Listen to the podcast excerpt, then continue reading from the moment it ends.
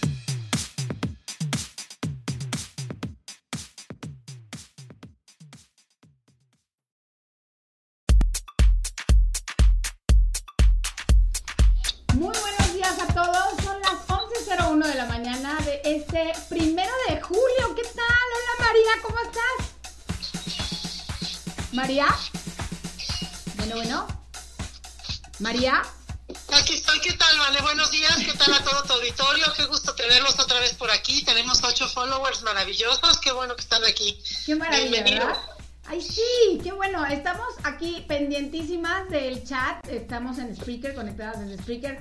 Les, les explico un poquito la mecánica. Si alguien está escuchando pero no se ha conectado a través de, la, de, de Spreaker para que estemos sintonizados en el chat, abren Spreaker.com, Spreaker, o sea, S-P-R-E-A-K-E-R. Es la, la palabra en inglés. No es speaker, sino Spreaker. Y eh, ahí abren una cuenta, una cuenta con sus, sus datos. Y ya cuando son este eh, parte de la plataforma, entonces buscan esta café podcast. Y ya en esta café podcast le dan, le dan follow o seguir. Y este buscan, bueno, está, está Café Podcast, está Café y Aceite y está también Rincón Café y Libros. Entonces se van a Rincón Café y Libros, también le ponen seguir o follow.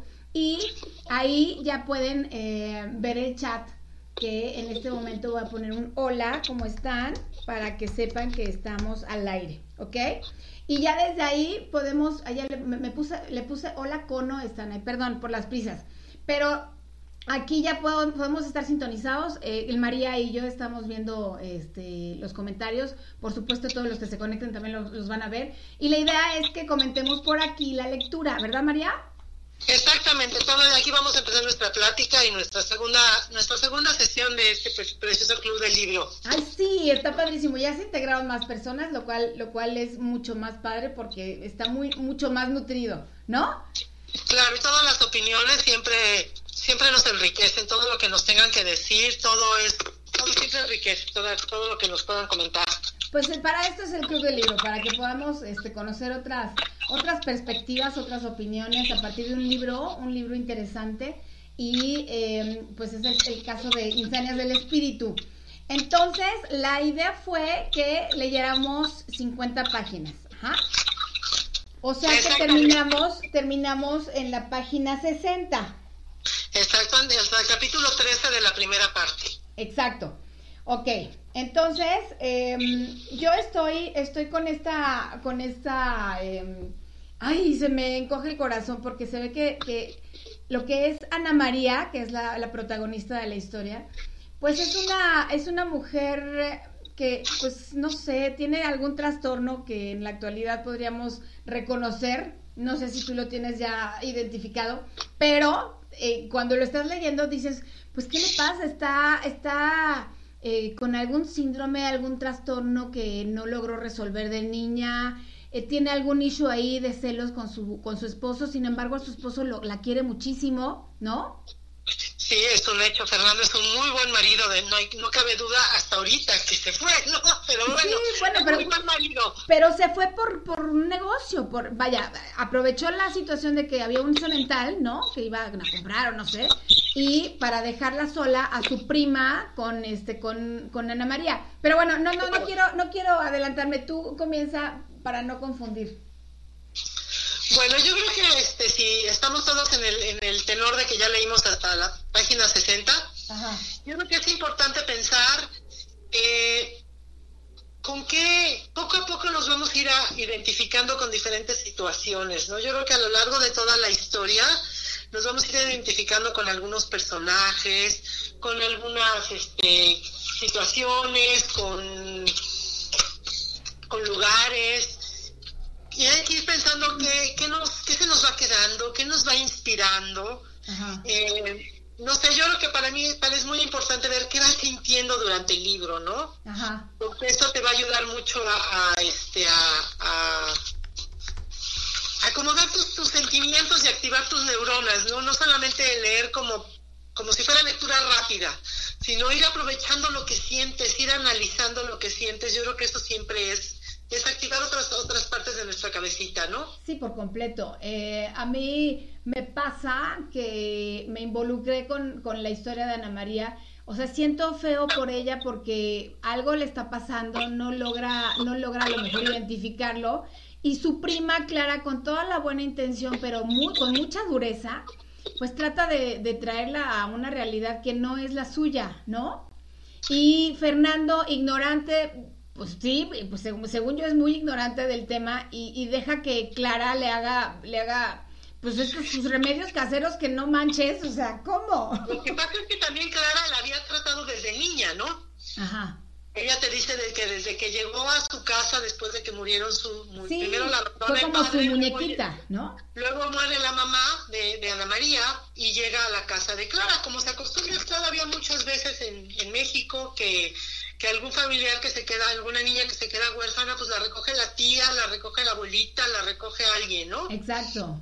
En nuestras familias amueganadas, a Dios gracias, siempre pasa eso, ¿no? Sí. Entonces aquí pues así llega Ana María a la casa de, de Clara. Se entiende que ya la mamá de Clara ya está grande, ya no está como para cuidar una niña más. Y de alguna manera Clara era la que estaba en la casa, las hermanas ya se habían casado, los hermanos estaban en España y pues claro, se hace cargo de la, de la, de la chiquita de Ana María como si fuera su hija, ¿no? Y ella aprende a tratarla ayudada por un médico, ¿no? Que se supone que es el doctor Franco, y que el doctor Franco le da los remedios que, él, que se acostumbran para esas enfermedades. Entonces, por eso recurren a Clara, Fernando y Ana María, porque Clara es la experta en la materia. Ah, cierto, claro, sí es cierto. Exacto. Y por eso ella es que recurre a pues a los enemas y este... Sí, a lo que ella, ella le había funcionado otras veces con Ana María cuando había estado mal antes de casarse. Se entiende que cuando se casa se compone y ahora con el embarazo pues todos, todos sus males vuelven, ¿no? Exacto, sí, sí, sí. Eh, como que el embarazo le vino a mover una parte importante de, de su mente, ¿no? Claro, y entre los celos y todo sí le, le, altera mucho y entonces vuelve a como que tiene una recaída, ¿no? De sus males. Así es. Pero fíjate que, que, digo, a pesar, finalmente la humanidad, pues es humanidad desde que es. y las mujeres somos, somos mujeres desde que somos mujeres. Entonces, quiero pensar que lo mismo que estaba pasando en su época, en 1686, con respecto al embarazo y, y, todos estos trastornos que pueden venir, que no es en general, pero sí es muy recurrente en todas las mujeres, pues lo mismo le está pasando a ella, no, no, eh, algo le está pasando con respecto al embarazo, ¿no? Claro, yo creo que de por sí, bueno, todas las que hemos estado embarazadas, pues te pones un poco chipil, ¿no? Pues es que te pones chipil. No, no, no, no. Es una cosa eh, muy fuerte, muy fuerte. Ningún hombre lo va a entender jamás. Todo eso es un relajo de hormonas en tu cuerpo. entonces, si a eso le agregas que ya esta mujer trae algunos problemas mentales, pues olvídalo. Sí, se no. desborda todo. Exacto, exacto. Y pues es que me llama mucho la atención, ¿por qué tantos calores tú? Pues lo que pasa es que los calores son así como... Yo creo que ya, ya ahí cuando... Ay, no sé si ya pasamos lo de... Sí, sí pasa esto. Pues ella también traía un trauma ahí con un exnoviecillo con el que anduvo, con el tal Julián. Ah, es Julián, es el exnovio, claro. Y entonces ella ya trae también una situación sexual ahí medio sin resolver, algún trauma de abuso o de algo así que, que este, que, que, que le está afectando, ¿no? Sí, exacto. Mira, Sergio Cadena. Gracias a Dios que soy hombre y me salvé de padecer todas esas no cosas. No creas, Sergio. No sabes lo maravilloso que es sentir que un ser humano se mueva dentro de ti. No, es una cosa muy fuerte, está cañón. Yo cambio todas las molestias del embarazo, todos los dolores del parto y todas las friegas de ser mamá por el instante en que por primera vez sientes vida dentro de tu ser. Sí, cuando escuchas el llanto vale la pena todo. Esa primera patada, Dios mío, es la cosa más hermosa del mundo. Sí, no, qué cosa, es, fuertísimo, sí. Y cuando, y, cuando es tu primer hijo, que no sabes absolutamente nada del asunto. No, no, no. no. no y cuando ves cómo se mueve tu panza con el bebé adentro, no, es algo muy, muy hermoso. Muy, sí, muy maravilloso, la verdad es que sí. Si no, ya nos, hubiéramos, ya nos hubiéramos extinto. Si fueran peor las broncas que los placeres, ya no, ya no existiríamos como humanidad. Sí, exacto, exacto. Es este es todo un evento, vaya que sí. Que Dios bendiga a las mujeres. Gracias, querido Sergio. gracias, Sergio, sí, gracias. Exacto. Este, a ver, ¿qué más tienen que comentar nuestros queridos lectores? Eh, sí, exacto, que ellos empiecen a comentar, porque sí hay ¿Qué, les gustó? ¿Qué no les gustó? ¿Qué les impresionó? Si tienen alguna duda. Exacto. En lo que entran los comentarios, María, también te quería yo preguntar, este, ¿qué, qué, cómo le hiciste para, porque la manera de hablar de ese momento es muy particular. Las expresiones, ciertas palabras, este, esta, este apego a Dios está muy cañón también. O sea, claro. ¿no? Sí, mira, yo he leído muchísima novela de, del siglo, o sea, que, se, que habla del siglo XVII, no del siglo XVII, sino que habla del siglo XVII y del siglo XVIII, y novelas de capa y espada. Y, entonces, de alguna forma, a mi, a mi cabeza no le costó mucho trabajo este acostumbrar a pensar como pensaban ellos. O sea, porque sí he leído muchas cosas de, de, de, esa, de esa época, entonces no me costó trabajo. Con respecto a la forma de hablar, alguna parte sí la, la, ya me la sabía yo de esas novelas que he leído durante toda mi vida. Otra parte de muchas circunstancias, don Artemio del Valle Arispe no vivió en el siglo XVII, no vivió el virreinato, pero escribe muchísimo como el, del virreinato, hablando como hablaban en el virreinato. Ah, ok. Entonces, si alguien quiere escribir sobre esa época en México, realmente don Artemio del Valle Arispe tiene una infinidad de, novelas, de cuentitos, de donde tiene unas descripciones increíbles, pensando y hablando como la gente del, del siglo este del siglo XVII, bueno, del virreinato más que todo. Claro, o sea que, que, que mucha de tus referencias ahí es con él. Es con él ayudó mucho. Después también, este, por ejemplo, Altamirano. Ajá. Este, ¿Qué otro autor te puedo mencionar así muy notable?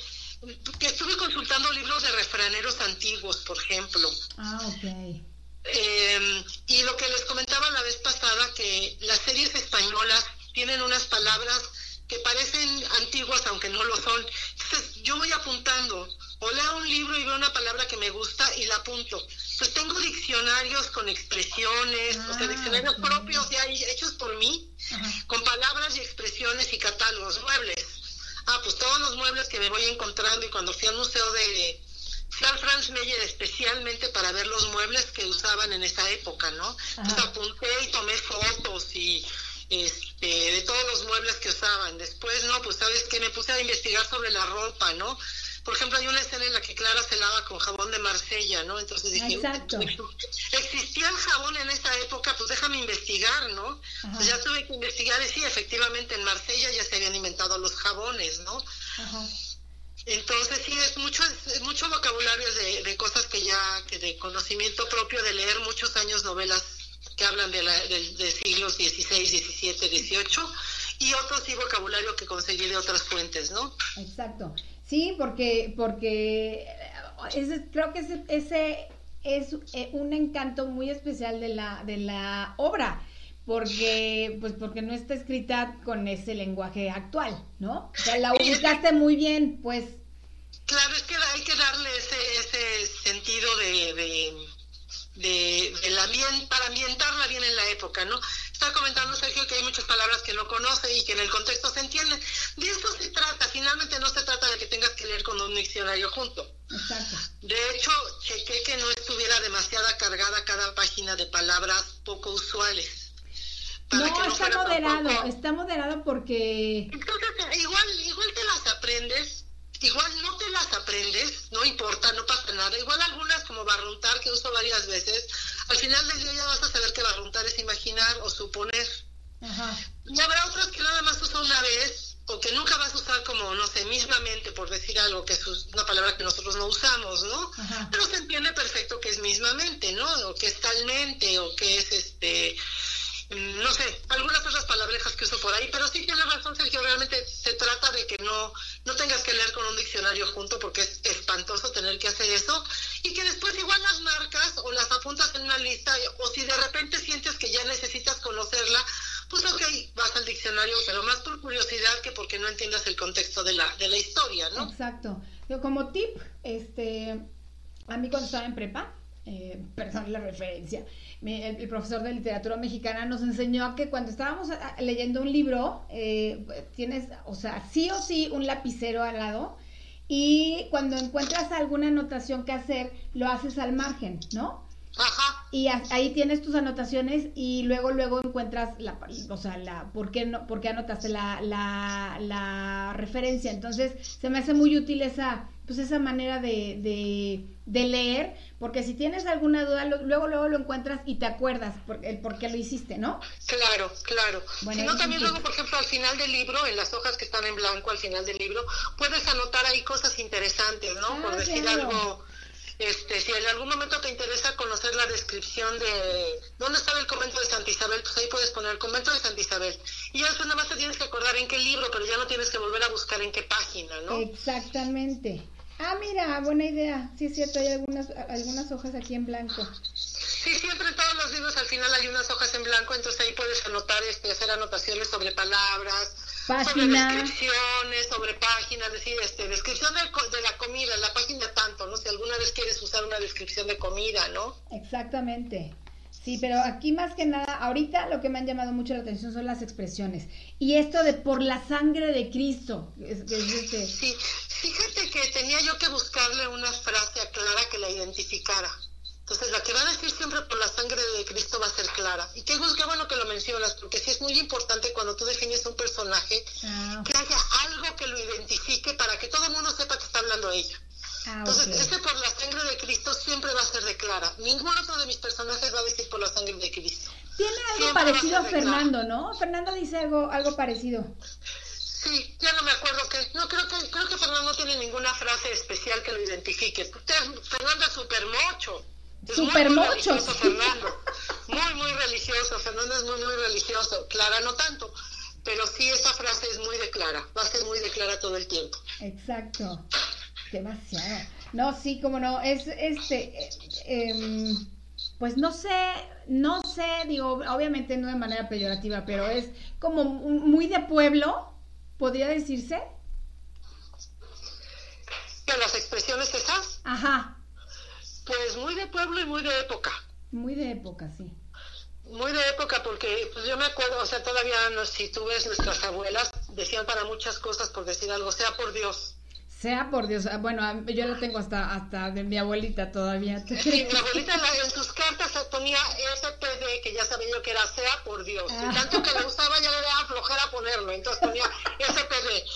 Entonces, este, entonces sí, yo creo que no solamente es de pueblo, definitivamente en, en, entre más pequeña sea la población, todavía, sobre todo lo que decíamos la vez pasada, en el centro del país hay una, una fuerte religiosidad, entonces pues dependiendo de la zona, de lo pequeño del lugar, del nivel cultural de las personas este, pues sí hay zonas muy religiosas, entonces, este, pues sí, todavía se usan mucho esos, ese tipo de epítetos, ¿no? De, expresiones. Exactamente. Oye, y también esta, también me llamó mucho la atención el, o sea, el, amor de, de Clara hacia Ana María, pues es muy grande porque pues dejó a su esposo, ¿no? Es su hija, Ana María es su hija.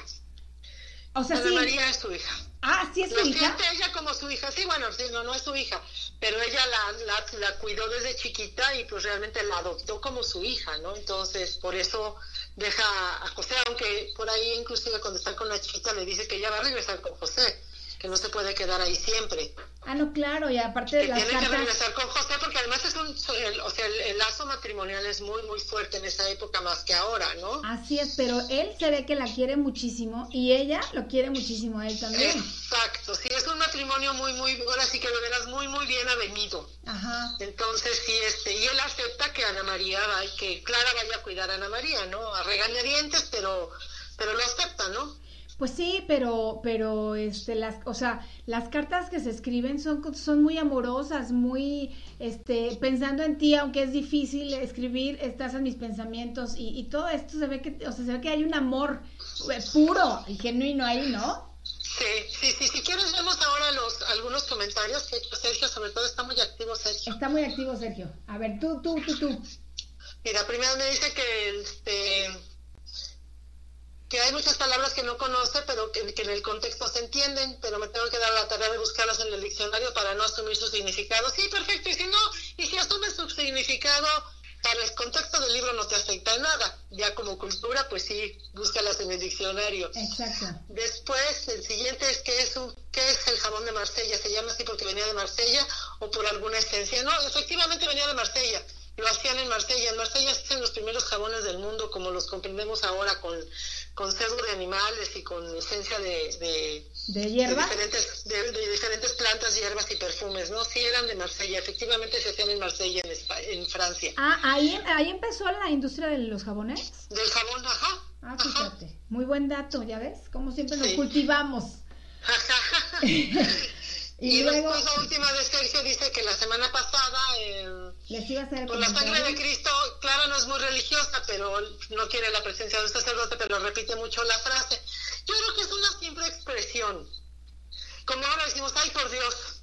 Pues realmente no es que estés este, por Dios santo, no es que estés invocando a Dios cuando dices esa frase muchas veces, ¿no? Sino que es nada más una expresión que todavía tenemos mucho, inclusive, o sea, tú ves ateos que dicen, ay, por Dios. Sí, claro, gracias a Dios, ¿no?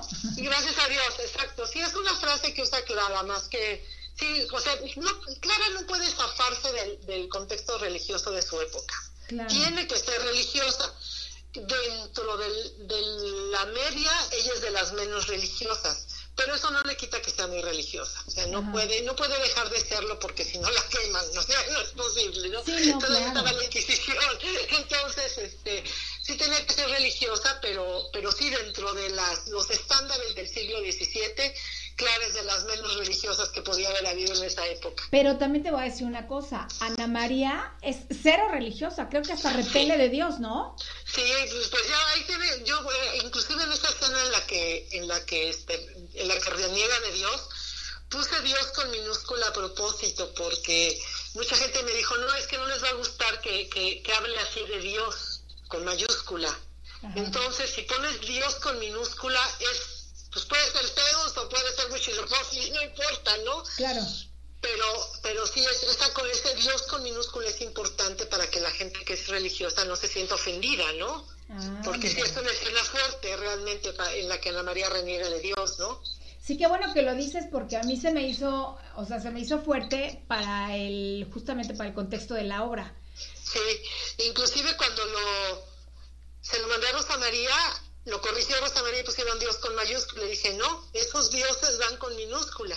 A propósito. padre, es a propósito, para restarle la fuerza a Dios, como lo conocemos a nuestro Dios Todopoderoso, ¿no? A Dios Padre, sino que es un Dios, ¿no? X. Sí, bueno, este aclaremos eh, para quien no, no se haya dado cuenta o no lo sepa o no lo tome en cuenta. Obviamente cuando se habla de Dios, y Él es con mayúsculas, pues porque, Exactamente, sí, todo lo que representa, ¿no? Exacto, sí, Dios siempre, refiriéndonos a Dios Padre, a, lo escribimos nosotros con mayúscula. Así es. Y si hablas de si lo puedes escribir a un Dios, lo pones con minúscula. Así es. Sí, sí, sí, sí, porque ya es, es otro otro personaje, por decirlo así. Sí, exacto, sí, sí, sí. Entonces, si no, no quise, quise, quise mantener toda la novela en un contexto totalmente católico, ¿no? Entonces, Dios con mayúscula es Dios como lo comprendemos los católicos, ¿no? Y Dios con minúscula, pues es quien tú quieras, ¿no? Exacto, exacto. Es una, una personificación de algo, ¿no? Así es. Ajá. Entonces, este, a lo mejor hay gente que dice, ay, pues no sé de qué está hablando. Pues sí, es eso. O sea, que cuando se habla de Dios, religiosamente hablando, es Dios con mayúscula y, cuando dice la palabra de Él o cuando te refieres a, algo de Dios, es con mayúscula, es Él con mayúscula. Él es con mayúscula, exactamente, exactamente. Ajá, en todos los libritos de la iglesia, ¿no? Está escrito justamente así. Y si tú ves todo, toda la novela, cuando hablan de Dios, cuando hablan de Jesús, cuando hablan del Señor, cuando hablan de Cristo, todo siempre respeto esa mayúscula, porque sí, el libro está escrito totalmente en un contexto católico, ¿no? Así es. Sí, es el nombre propio, tal cual. Exactamente. Ah, ok. ¿Qué más, María? A ver, este, queridos radioescuchas, ¿por qué no comentan? Comenten, estamos aquí este, esperando los comentarios. Nada más Sergio Cadena está activo. Sergio, ¿Qué onda? Ah, sí. ¿Qué más, María? ¿Qué más este, podemos comentar sobre, sobre las actitudes y la, el comportamiento de, Ana María?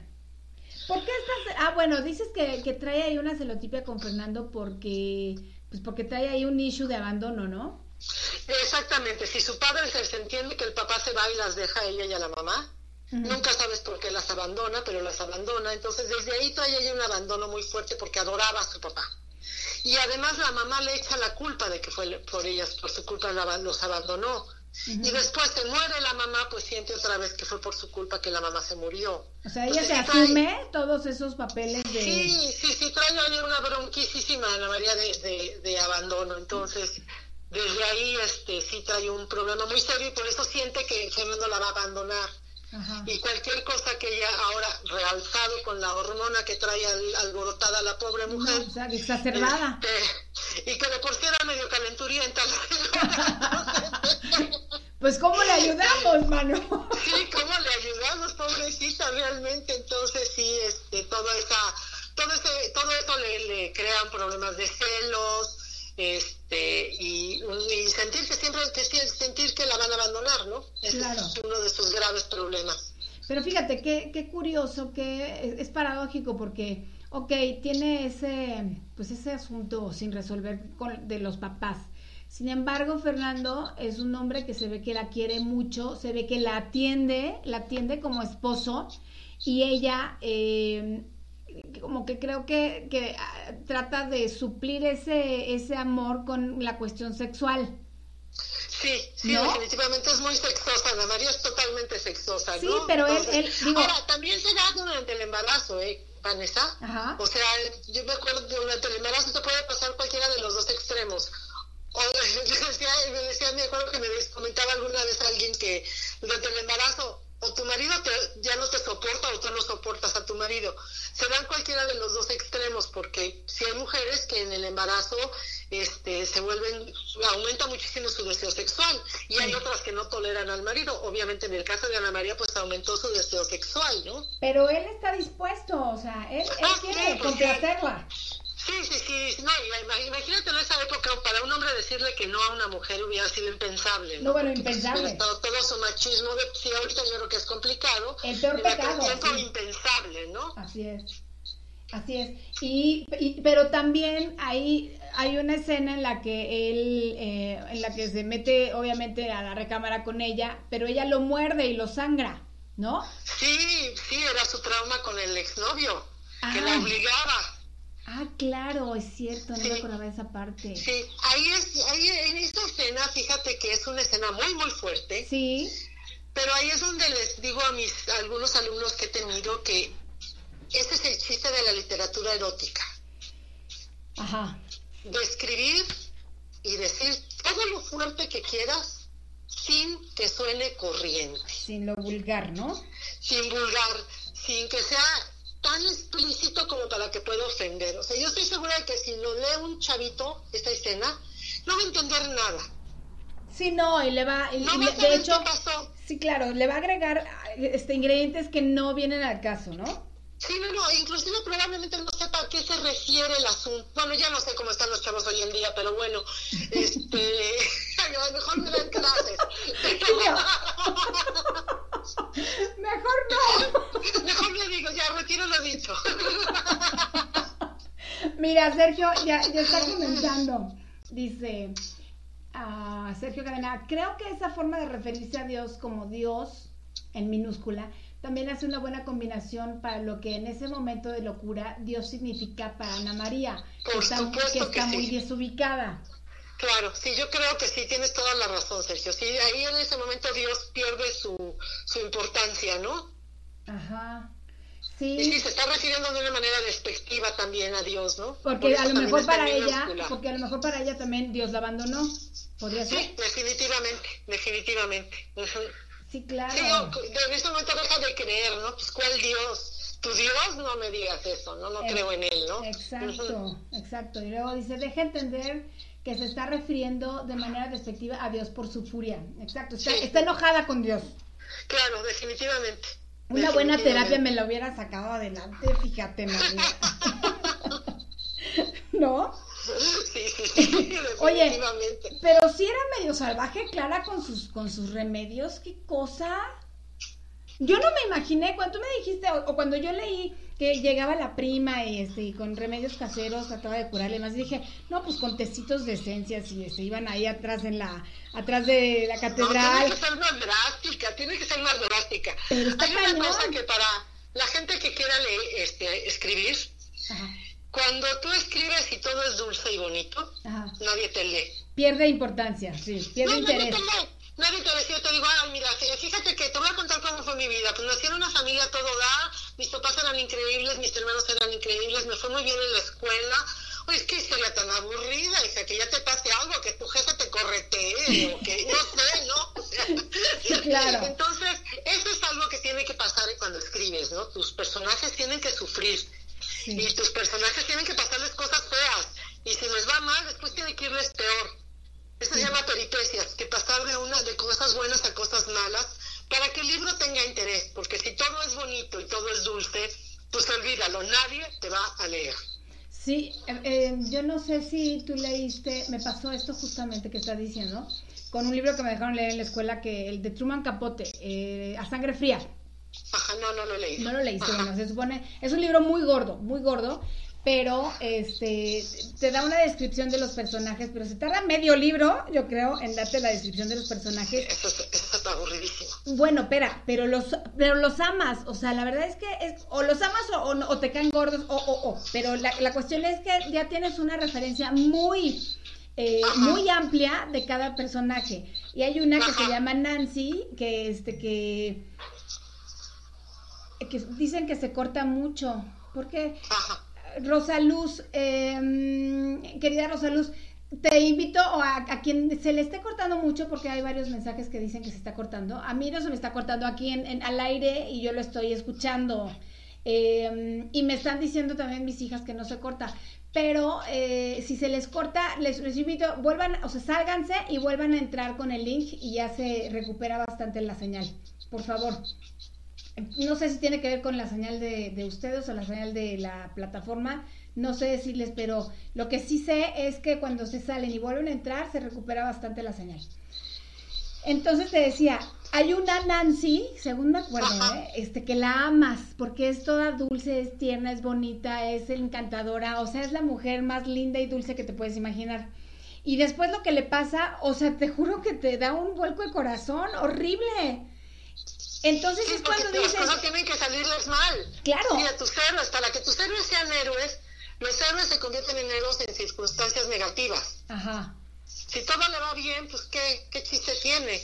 Así es. El chiste es que cuando las cosas le vayan mal, ella resalte, ella haga algo heroico, ¿no? Entonces, este, así se, así se notan los héroes en las circunstancias adversas. Así es, exacto. Pero, y justamente creo que como lector es cuando te atrapa, ¿no? Claro.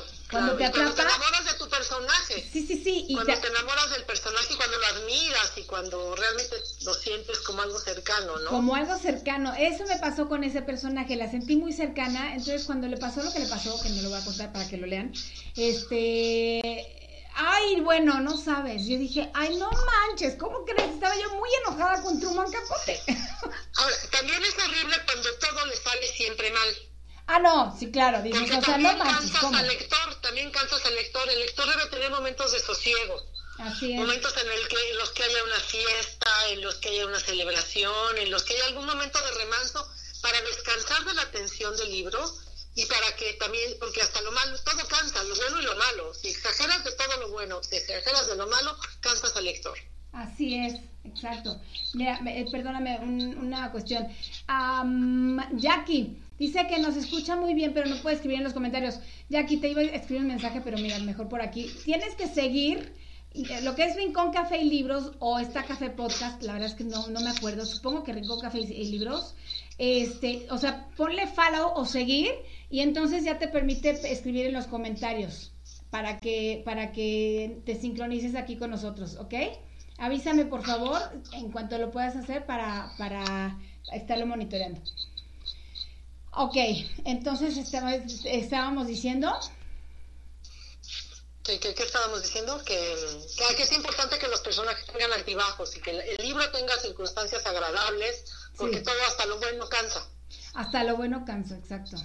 Sí, y, tampoco tanto, tanto malo, pero pues tanto, tanto bueno. No, también cansa, sí, no tienes que tener, inclusive después de escribir un libro tienes que ver cada cuántos capítulos dejas un remanso. Así es para que tenga sus ciclos donde el, lector, o cuando menos párrafos donde el lector pueda descansar después de situaciones muy tensas. Así es. También hubo un libro que me, ay, híjole, ese como me, me, así me trajo con las emociones sube y baja. Eh, Caleidoscopio, no sé si lo leíste. No, no lo he leído. Caleidoscopio de Daniel Steele. Híjole, no manches, qué bruto. Y dije, hasta chillaba con ese libro. Y te juro que me quedaba dormida y dije, ching, tengo que volver allá. Ahora sí que tengo que recargar baterías para volver a leer y al otro día. Así me traía ese libro de picada, este, y, y, era un manejo de emociones que yo dije, pero ¿qué sucedió? Hasta decía yo, estaba yo leyendo y decía, ¡ay no! O sea, hasta lo expresaba en voz alta.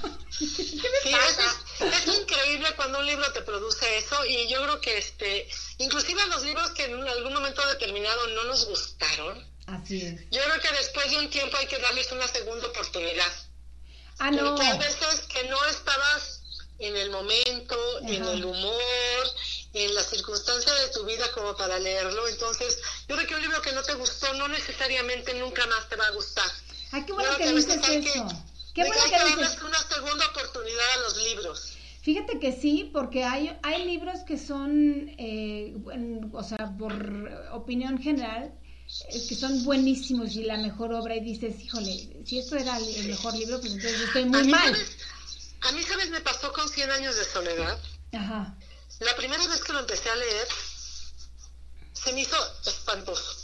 ¿Ah, sí? Perdón con el señor Gabriel García Márquez, pero me pareció espantoso. Ajá. Entonces, este, se quedó años guardado en mi librero. Después yo creo que lo regalé porque ya no estaba en mi librero.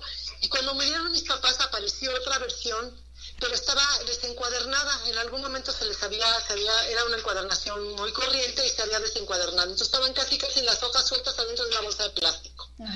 Entonces hace unos años me fui a este, me fui sola a España. Bueno, no totalmente sola, pero iba a estar grandes este, periodos de tiempo iba a estar yo sola, porque me junté con varias amigas y en fin. Entonces dije, me voy a llevar el libro pero como nunca te gusta llevarte un libro pesado porque lo tienes que cargar todo el tiempo, entonces, entonces voy a ir tirando las hojas, porque es una edición corrientísima, voy a ir tirando las hojas conforme las vaya yo leyendo y así no tengo que cargar el libro todo el camino y quedé enamorada de 100 años de soledad. ¿De verdad? sí, sí, me encantó, inclusive había hojas que marcaban yo, como ya te digo que era un libro ya para echarlo a la basura, había secciones que marcaba yo y guardaba las hojas porque tiene unas expresiones brutales, pero ya la vi con otros ojos muy diferentes a como la había leído, la he intentado leer la primera vez, ¿no? Entonces ya aprecié toda la imaginación desbordante de García Márquez. Ya no me importó que me hiciera yo bolas con que todos se llaman igual. Eso ya no tiene importancia. Tiene otras cosas muchísimo mejores en su libro, ¿no? Entonces, este, pues sí, ya hay que darles a los libros una segunda oportunidad sobre todo lo que tú dices, a libros que te han recomendado mucho, o que son grandes clásicos, o que dices, es que no puede ser que, que no me guste este libro, tiene que tener algo, ¿no? Ajá. Entonces vale la pena darles una segunda oportunidad. Qué bueno que lo dices, sí, porque, porque finalmente los libreros de casa están ávidos de que, pues de que saquemos los libros y los leamos, aunque, aunque sea lo que sea, pues por algo están ahí, ¿no? Sí, exacto, sí, entonces digo, habrá libros que definitivamente no te funcionan, ¿no? Claro. Pero, pero a lo mejor después de la segunda oportunidad dices, no, sabes qué, de plano este no es para mí, ¿no? Pero hay que darles chance. Yo creo que sí. El, el, cerebro madura y, y, las experiencias de la vida te van dando perspectivas obviamente distintas. De, Exacto, y estás en diferentes circunstancias. A lo mejor lo que en ese momento que estabas muy triste te parece una, una cosa muy, muy superficial, en otro momento de alegría te parece maravilloso, ¿no? Exacto. Porque ya crecimos, porque ya tenemos otra visión de la, de la vida misma. Entonces a lo mejor a mí, a lo mejor a alguien, Insanes del Espíritu le parece eh, muy aburrido, pero a lo mejor a alguien más. Y, creo que también tiene que coincidir en algún momento el, la edad en la que el escritor lo escribió. Eso es muy importante, claro. Porque... Y la, edad, del lector también. Yo me acuerdo cuando empecé yo a leer que es muy importante tener una buena guía de lectura cuando empiezas, ¿no? Porque si, te, si empiezas a tratar de leer con libros sumamente complicados, pues no te va a gustar leer. No, no, no te enganchas con la lectura. Eh, a veces este es un problema de las escuelas, yo creo, que te ponen a leer libros que no están de acuerdo a tu edad, entonces, yo me acuerdo que a mí me dejaron leer El Principito en primero de secundaria y se me hizo un cuento estúpido, porque El Principito es un libro de filosofía. Sí, claro.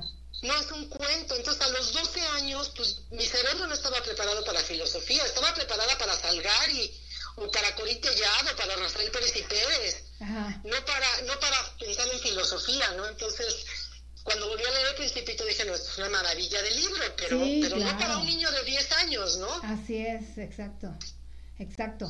Es este, mira, que esto es muy interesante.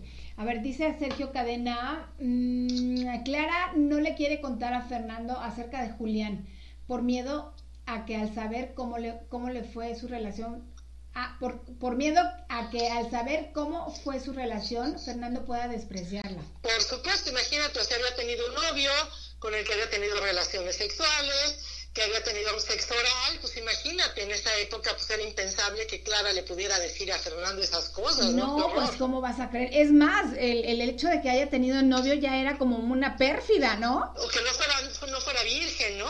Sí, sí, sí, claro. ¡Ay, qué fuerte! ¿No? Sí, se hicieron muchas muchas situaciones ahí que Clara tiene que, que Clara comprende y que por eso mejor calladita te ves más bonita, ¿no? ¿Qué necesidad había de decir? La verdad no siempre hace bien. Sí, claro. Así es. Oigan, eh, déjenme saber, si no les salen los comentarios por Spreaker y, y, y están aquí en mi, en mi WhatsApp, Aquí pueden escribirme y también leo leo aquí al aire los comentarios. Buenísima idea, Vane, buenísima idea. No, porque a lo mejor dicen, no, pues nada más puedo explicar, pero no puedo. Pero, ok, si no pueden ahorita, podrán después, pero mientras, para hacer, para hacer más rica la conversación de la, del libro... Oye, yo sí este tuve que abrir mi sesión en Speaker para ver los comentarios, ¿eh? Para escribir yo un comentario tuve que abrir mi propia sesión en Speaker. Ah. tuve que ponerle mi nombre de usuario y mi, mis datos. O sea, tu cuenta mi cuenta para poder comentar. Ah, qué bueno que lo Sergio también, yo creo que también Sergio tuvo que entrar con su cuenta. No, es que, es que según yo, justamente te habilita la, la manera, o sea, el, la oportunidad de comentar en, en el programa cuando eres, cuando eres parte de Speaker por medio de una cuenta y te haces follower, ¿no? Ajá. Sí, yo aquí no le puse que decir follower, nada más le dije que entré con mi cuenta y enseguida me salió el, el, ah la cajita donde dice right to comment here. Entonces, este. Ah, perfecto. Qué bueno. A lo mejor también eso tienen que abrir su cuenta. Sí, claro, exacto. Este, ok. Entonces, bueno, yo estoy aquí esperando algunas los comentarios si es que quieren. Ah, no sé si tú tengas abierto tu WhatsApp para ver comentarios también, María. Lo que pasa es que como estoy hablando en el teléfono contigo. Ah, ok. Ok, entonces tú no lo tienes habilitado, pero bueno, yo sí ya, sí. ya sí lo puedo ver, sí lo puedo ver de todas formas porque te tengo en, en, en, altavoz, entonces sí los puedo... Ah, no, pero están escribiendo a ti personalmente, pues obviamente yo no puedo ver que te están escribiendo. Ah, mira, Jackie, Jackie me está escribiendo ya. Ya que está escribiendo, vamos a ver qué, qué, qué comenta. Em, por lo pronto, bueno, que les quiero, les quiero eh, anticipar que hoy tiene que, eh, que, salir la cuponera de descuentos de esta café, la nueva. Denme chance, pero espérenla porque, bueno, viene con cosas padres como siempre. Jackie dice, por favor, que cuente cómo investigó para la medicación de María. ¿Cómo investigó qué? ¿Cómo investigaste para la medicación de María? De Ana María debe ser, ¿no? Para la meditación. Medicación de... de, ah, eh, medicación. Medicación. Mira, tengo, tengo un libro por ahí de un, diccionario, un diccionario de que me regalaron, donde al final vienen es un diccionario de una editorial muy normal, es, ah, es de la Ciudad de México, de la UNAM, el diccionario náhuatl español, español náhuatl, y al final viene una sección de herbolaria. Ajá. Ay, vienen un montón de medicinas, vienen un montón de hierbas este, náhuatl y te dice para qué se usaban, si se tomaban en infusión o si se tomaban en tintura o si se embarraban o si se tomaban las raíces o viene un montonal de cosas y para qué enfermedades se usan. Entonces, esa para mí fue una super fuente, ese diccionario náhuatl de la UNAM, que, este, que trae toda esa cosa. Se llama diccionario, un diccionario de náhuatl en el español de México. Ah, qué padre. Y es de la UNAM. Oye, ese... pero ese lo pueden, se puede comprar en cualquier librería. Sí, sí, a mí me lo regalaron, pero sí, sí, yo me imagino que se puede comprar en cualquier librería. Ah, qué maravilla. Me lo regalaron hace poquito, o sea, hace, bueno, lo que se me lo regalaron cuando presenté 1531 una de mis amigas. es editado por la UNAM y por el gobierno de la Ciudad de México. Entonces yo me imagino que sí se consigue en cualquier lado. Si quieres luego te mando el, la foto de la portada para que se las compartas. Sí, estaría padrísimo porque este, es que esta cuestión de, plantas y demás a mí me encanta. Sí. sí, y también tengo por ahí un libro de herbolaria y sabes que también un libro de, de homeopatía. Porque finalmente la homeopatía son muchas hierbas, ¿no? todos los medicamentos de homeopatía están basados en plantas. Pues Entonces, esos tres fueron mis puentes. Uno que tengo de, herbolaria, de, que es de esos como folletitos que te regalaban en el metro. Tengo uno de herbolaria. El diccionario del náhuatl ese me encantó porque son hierbas y medicinas náhuatl, ¿no? Y mexicas. Y el otro es este un libro de, de, homeopatía normal. Un libro de homeopatía normal que ahí también una ojeada para ver diferentes cosas. Y esas fueron más o menos mis, mis fuentes ah, para lo de las medicinas. Ay, qué padre, me encanta. Mira, dice Rosaluz, eh, es que no podemos oírnos, es que es que no sé cómo podemos oírnos, vernos y escucharnos. Podría hacer una videoconferencia por Zoom. Fíjate, Rosaluz, que justamente quería yo que hiciéramos eso, pero como estamos usando el teléfono directo, em, eh, María Bolio y yo, eh, entonces no podemos cruzar lo que es la llamada más el sonido de la videoconferencia. Entonces preferí hacerlo así. Este, mm, no, no sé, no sé de otra manera cómo podríamos hacerlo con otro celular a lo mejor, pero tendría que ser hasta la siguiente sesión. Sí. A veces también me ha pasado en, reuniones que son más de tres o cuatro personas en, en una videoconferencia que te interrumpes. O sea, si tratamos de hablar al mismo tiempo, nos interrumpimos, entonces se oye muy cortado. O sea, hay que hacer eso de, a ver, levanta la manita. Entonces, como que le das la palabra a las diferentes personas y se hace un poco lento. Pero, pues podría ser esta otra opción, ¿no? De ver si se pudiera hacer, pero sí es, es más complicado, ¿no? Es, o sea, es complicado y no, te voy a decir. Eh, intenté justamente hacerlo, pero hay dos cosas. Uno, tú y yo, a lo mejor, digo, si no estamos hablando por teléfono, podríamos estar hablando por, no por Zoom.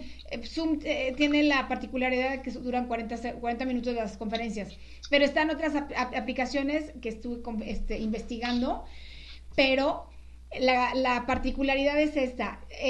a mí me encanta y me interesa mucho que estemos interactuando por medio del chat en vivo. Y si estamos interactuando por Zoom, entonces ustedes no van a interactuar por el chat. Entonces también me, me, ahí me causa un conflicto particular. Tendríamos que tener a lo mejor dos, dos este, no sé, un iPad o y el celular o un iPad y la, y la computadora de escritorio, si todos lo tienen, para estar en una cosa, o sea, interactuando en el chat, pero también viéndonos por lo, por lo que es la videoconferencia. Entonces, eso es una, una manera de, de, quererlo resolver, pero bueno, obviamente lo tengo que ver con todos ustedes para ver si están de acuerdo y si pueden bajar la app que quiero para que no tengan el límite de tiempo. Creo que es este Meet y el, la otra, no me acuerdo cuál es este, que no tiene límite de tiempo, pero que podemos estar más de cuatro en, en la sesión. Esa es la cosa, ajá. Pues hay que intentarlo, a lo mejor la siguiente vez lo intentamos o hacemos un experimento tú y yo, van a ver cómo funciona. Exacto, en el inter de la semana. Y ya vemos, en el inter de la semana, ajá. Ajá, exacto. Pero bueno, mientras aquí estamos comentando María y yo todo lo que ustedes están este, escribiendo, ¿sí? Así es que no tengan ninguna, ningún, este, ningún reparo en comentar lo que quieran, aquí los estamos leyendo, ¿verdad? Claro, por supuesto que sí, aquí las escuchamos, aquí los leemos todos los comentarios, contestamos todo. Y qué buena idea que se te, se, te ocurrió cuando pensaste que te escriban directo a ti si no pueden entrar ahorita a Spreaker. Sí, claro. Que te, que te escriban a ti para, para ver si... Para leer aquí los comentarios. comentarios. ¿no? Así es. Sí, claro, aquí tengo los dos, los dos chats activos. Oye, estábamos platicando antes de, entrar al aire que este, te pregunté que cuál sería en estos días el trastorno que pudiera tener Ana María. Sí, pues yo creo que esto tiene varios, yo creo que no es único. Desde luego es bipolar la mujer porque pues sí tiene ataques de euforia y de, depresión, ¿no? Que cambia muy rápido de humor. Pero drásticos.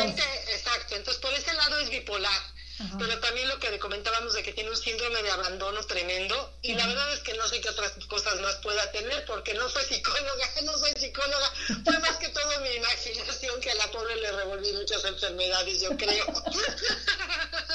Pobre mujer, oye, le pusiste muy, muy difícil su panorama. Muy grave está la pobre, sí, pues por eso es la más loca de todas las locas.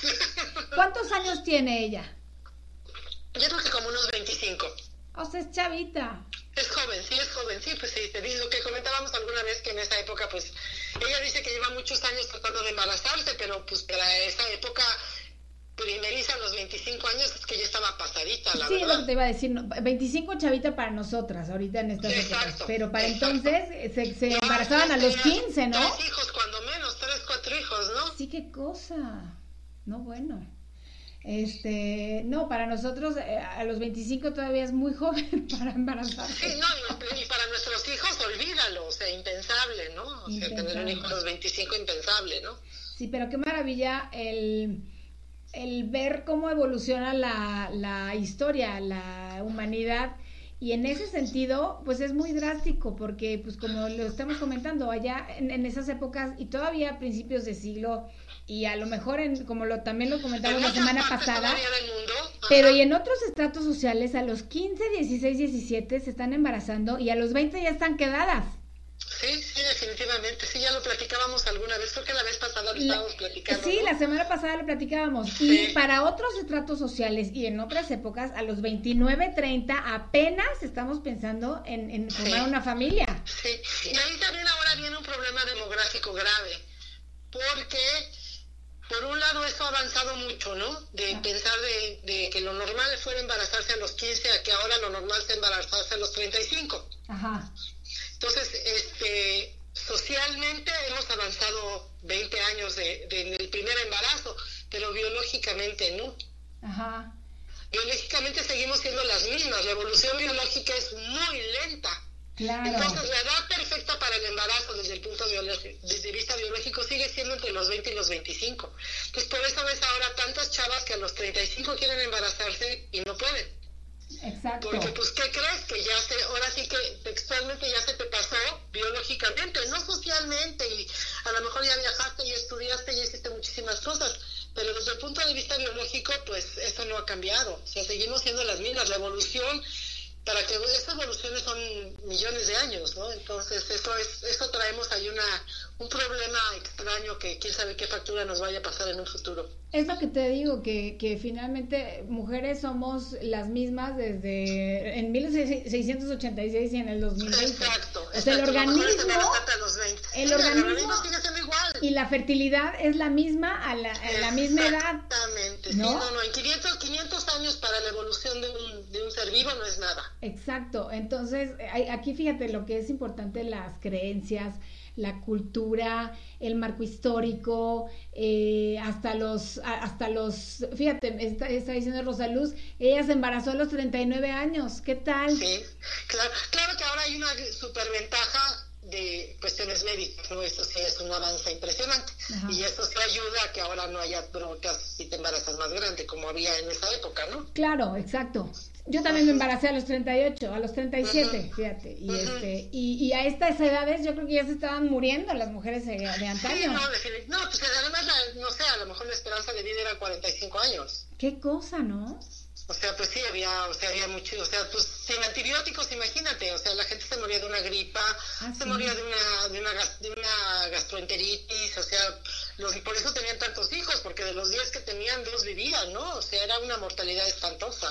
Sí, claro, cómo no. Y, y, y si, se, si, se, eh, si se enfermaban los hijos, pues todavía más, imagínate. Sí, exacto, sí, sí, sí, pues bebés que nacían muertos, problemas en el parto, o sea, las mujeres pues tenían hijos muy seguido, entonces había muchos problemas de descalcificaciones, bla, bla, bla, todo lo que se te ocurra, ¿no? Híjole, qué duro, sí, claro. Sí. No, no, no, qué cosa, con razón ahorita la expectativa de vida es, es, es larguísima.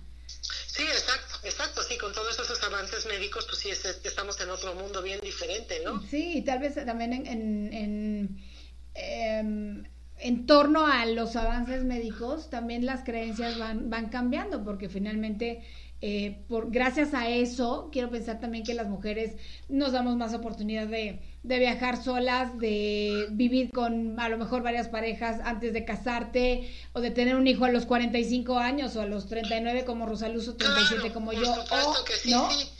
Sí, es, otro, es otro mundo totalmente diferente al que, al que vive en Clara, ¿no? Totalmente distinto, es un mundo diferente. Y pues eso se trata, ¿no? Que conozcamos un poco ese mundo que vivían que vivía México en el siglo XVI, XVII, ¿no? Así es. Y entonces, eh, bueno, ahorita lo que sigue es que leamos hasta... Pues yo creo que podemos, podríamos desde luego acabarnos la primera parte, pero es poquito, son 40 páginas. Entonces yo creo que nos podemos seguir otras 50, 60 páginas hasta el capítulo 6 de la segunda parte, que es la página 112, ¿cómo ven? Hasta el capítulo... 112, aquí está. En la página 112, ah, el capítulo 6, ahí podríamos dejarle, ¿no? O sea, terminando. Otras 60 páginas. terminando el capítulo si quieren seguirnos de más en más, ustedes digan, ¿no? O sea. Ay, sí, porque ahorita estamos un poco ociosos y a lo mejor podemos leer más. Exacto. Entonces ahí sí que ellos, que, que opinen los lectores, ¿no? Así si quieren, Si quieren seguirse un poquito más, o, este, o, de, o nos seguimos de, de 50 en 50 páginas. Yo voto porque leamos más, pero como sea, ¿eh? O sea, ahorita leímos, dijimos hasta las 60, ¿verdad? Sí, nos quedamos en la página 60. Sí, yo ya leí Entonces serían otras 50 páginas, serían 110, por eso digo, hasta bien, podría ser hasta el capítulo 6 de la segunda parte. Es bien poquito, pues ¿no? Si quieres, es poquito, es poquito. y la verdad es que está muy, muy ligera la, la, la leída. Me encanta porque el, el, puntaje de la fuente está maravillosa. O sea, veo perfecto. Sí, eso. Fíjate, alguien se quejó de que el papel no le ayudaba. Pero yo ahora que lo. Yo, yo no lo había leído en este papel. O sea, obviamente me la sé de memoria cachos pero no la había leído en este papel hasta ahora que le estoy leyendo otra vez, ¿no? Entonces no, no noté que me estorbara la textura del papel para leer, la verdad. Entonces, y, y si el tamaño está bueno y los márgenes están buenos, te digo que Rosa María se loció. No, y es que te lees una página o en, o sea, en dos minutos. Y además sí, procuré también que los capítulos sean cortitos, porque luego es muy pesado cuando los capítulos son muy largos. Así es. Este, como que no sientes que no acabaste, que no acabaste, como que no puedes hacer un corte, entonces te cansas. No sé si, si quieren echarnos 100 páginas y nos echamos hasta... ¿Hasta las 150? Hasta las 150, hasta el capítulo 21, ¿cómo ves? ándale, hasta el capítulo 21 que es 152.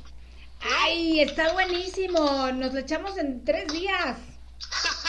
Sí, fácil, digo, con buen tiempo, ¿no? Sí, exacto, exacto. Es que te digo, ya que te adentras, estás involucrada, o sea, no quieres dejar de leer. Sí, ahora, por favor, que opinen los lectores, aunque sea en tu chat, para que, para que si alguien de veras no tiene tiempo, pues le bajamos, ¿no? Sí, claro, exacto. Pero este, estoy esperando aquí los comentarios. Aquí ¿Cuánto más sería terminar la segunda parte? Dice Sergio La segunda parte sería hasta hasta la página 180 y algo, déjame ver, aquí le estoy buscando. Hasta la 189, 86 acaba la segunda parte. 186, exacto. Para empezar la tercera. Son 120 páginas. 120 páginas. ¿Cómo ven? Yo voto porque sí. Ah, ah, Rosaluz dice, no, porfa, para que los alcance. Ah, es, que, Rosaluz acaba de entrar eh, este, y, y, quiere alcanzarnos, entonces, sí, o sea, esto más las 60, pues sí está cañón. Claro, claro. Entonces, ¿qué hoy? Si Rosaluz opina que nos quedemos, que está bien en la 152, que ella diga, que ella nos diga. Ahorita ella manda para que nos pueda alcanzar. Ándale, a ver, Rosaluz, ¿hasta cuánto querrías? Eh, ah, pero dice que no tiene el libro todavía. Ah. Todavía no lo tiene. no sé si, si no pudo bajar el ebook, no, no sé si te va a contactar, no lo sé, ahorita que nos diga. Y, em, pero bueno, te va a encantar, Rosaluz. Yo creo que hasta nos vas a rebasar, vas a ver. ¿No? Sí, pues yo creo que 150 páginas en una semana, no, bueno, 150 páginas en una semana está pesadito, ¿no? A lo mejor. Tal vez para algunos está pesado. Sí, no sé, no sé si, no sé cómo lo vea Rosaluz, si puede, si que ella calcula que se puede echar 150 páginas en una semana, pero sí depende mucho de qué tanto se pique. Exacto. Pues igual, vamos. Mira, vamos a dejarlos por la página 150 hasta la 152. Ok. Y pues ya, igual, igual no nos alcanza esta vez Rosaluz, sino hasta la siguiente vez nos alcanza, pero bueno, ahí la va llevando, ¿no? Pero la va llevando y ya, ya sabe de qué vamos a estar hablando. Sí, exacto. Que es lo importante, ¿no? O sea, ya va a identificar a los personajes, me está escribiendo. Ya eh, va a identificar a Ana María, a Clara, a Fernando y demás. Sí, que ahorita son los que... Bueno, y Nachita, que es también... Tiene ah, su importancia, mi Nachita. claro. Mi Nachita tiene su importancia. Otra cosa que también quería hacerles notar también que es este es eh, la importancia de las castas. ¿De las castas? Las castas, o sea que la sociedad estaba dividida en castas todavía en esa época, que era muy diferente un español eh, de peninsular, de un criollo, de un mestizo. Menciono ya una albarazada que era la hija de Ruperto, que es una, creo que es hija de, de mulato y de ella ni me acuerdo qué, porque son un montonal de castas, eran impresionantes y cada y tenían, o sea, como que había una jerarquía de los derechos que tenían las castas. Entonces sí, como que en la escuela aprendimos cuatro o cinco castas y ya, pero eran un montonal. Y había saltapatrás, y había lobos, y había muchísimas, muchísimas castas, y es algo, es un tema interesante del, del virreinato. Pues fíjate que, que, pues yo creo que a partir de las castas es que viene, que, pues de, de, donde todos venimos. Claro, claro. ¿Estás de acuerdo? Ajá estamos hablando de castas. Finalmente acabamos todos como mestizos, ¿no? Lo que, también comentábamos la vez pasada. Claro, pero mestizos es. No hay diferencia entre. O sea, todos somos mestizos, hijos de mestizos, nietos de mestizos, quitando a los que, los que llegaron de, la guerra civil española. Todos los demás somos mestizos, hijos de mestizos y nietos de mestizos, ¿no? Ajá. Y este, entonces, pues yo creo que ya esa, esa diferencia de castas ya no es tan, ya no es tan, tan notable, ¿no? Claro. Claro, los indígenas y puros, pues sí, siguen, siguen muchos pueblos que han conservado su sangre indígena pura. Pero el resto sí somos todos mestizos, ¿no? Hay que comentar, Sergio, Sergio que la versión de Amazon Kindle no sabe cómo resolverlo, pero no permite ver el número de página. Lo marca por posiciones, hijas, la verdad no sé. Pero ¿sabes qué, Sergio? Lo que sí te permite ver son los capítulos.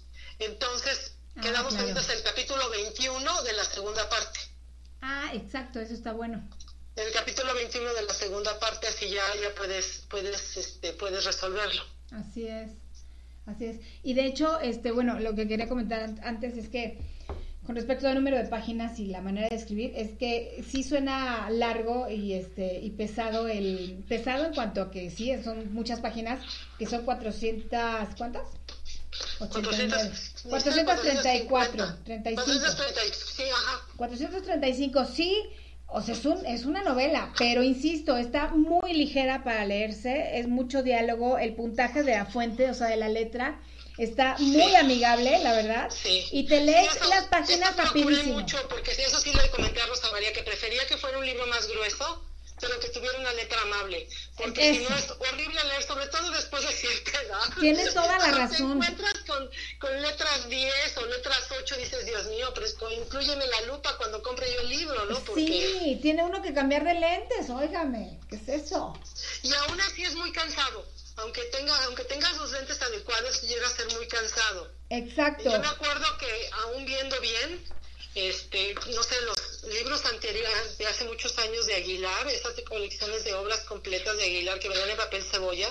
Ajá. Una edición hermosísima encuadernada en piel, preciosa, pero unas letritas. ¿Qué dices, por Dios? Sí, tenía yo 18 años cuando las veía, no era que no viera yo bien, sino que si era muy pesado hasta, hasta sientes que no avanzas. Entonces sí, sí, procuré, sí le comenté a Rosa María que sí quería yo que fuera una letra de una fuente más o menos de un tamaño, creo que es 12 me parece. Entonces sí, es, es, amigable. Sí, porque 14 ya es como para un, un cabezal, un, este, exacto, ya, un título. sí, exacto, entonces ya es algo agradable. Ya es, ya es, leíble fácilmente. Entonces, sí, no, puede parecer mucho 100 páginas, pero realmente con, con el tipo de letra y con los márgenes grandes, porque tiene buenos márgenes, sí, también ya se hace menos pesado mucho menos pesado e incluso te digo, este repito lo que lo que dije al principio, tienen chance de escribir sus anotaciones ahí al margen. Si es que anotaciones. No, y sabes que es, es horrible que tengas que deshojar el libro y abrirlo y aplastarlo para poder leer lo que dice entre las páginas. Y este libro no, este libro la verdad es que sí tiene buenos márgenes para leerlo cómodamente. Y es una edición bonita que no se te deshoja, o sea, la puedes abrir mucho y no se botan las hojas. Ah, mira. Está muy bien, está muy bien muy bien encuadernado. Pero sí, está, pero sí está muy bien encuadernado, la verdad. Ah, que sí es cierto, lo puedes abrir mucho y no se te deshoja. Y no se te deshoja, porque hay otros que los abres mucho y se bota el pegamento. Exactamente, y ya, bueno, no hay cosa más que me dé más coraje que se te deshoje el, el, libro y dices, maldita sea, no manches. Sí, ya acaban cachitos, ¿no? Entonces, este, sí, sí, sí, este, la verdad es que sí, es una edición bonita. Ya se conectó Yolanda. Ya se conectó Yolanda. Que venía del dentista. Espero que te haya ido muy bien. Ay, sí, Yolandita. estoy entusiasmada con el libro. Está buenísimo. Es de esas historias que te atrapan. ¿Ya ves? Es lo que te decimos. Que luego, yo también te digo, soy, soy este, especial para escoger lectura, la verdad. Pero cuando es una historia buena, y te digo, luego, luego te atrapa. Sí, eso así debe de ser, eso debe de ser. Debe atrapar rápido un libro para pues que valga la pena, para que, te, para que te sigas con él, ¿no? Para que disfrutes la lectura y para que le tengas fe a un libro, ¿no? este, y, que, y, que, y que todo lo que tiene que aportarte lo absorbas así padrísimo. sí. Ahora si quieres, sí, bueno, no sé si tengas algún otros, tengas más comentarios. Ahorita no. O si quieres que, que, comentemos algunas cosas de, sobre la forma en la que está escrito el libro, así como que para tips para los que quieran escribir. Eh, por favor, pero antes vamos a un pequeño corte para que, para que demos el, el, pie a esto y este o sea, vamos a nuestra clase, ¿estás de acuerdo? Exacto, un ratito de clase. Órale, va. vamos a un pequeño corte, queridos, queridos readers, y son las 12.07, no se vayan, regresamos.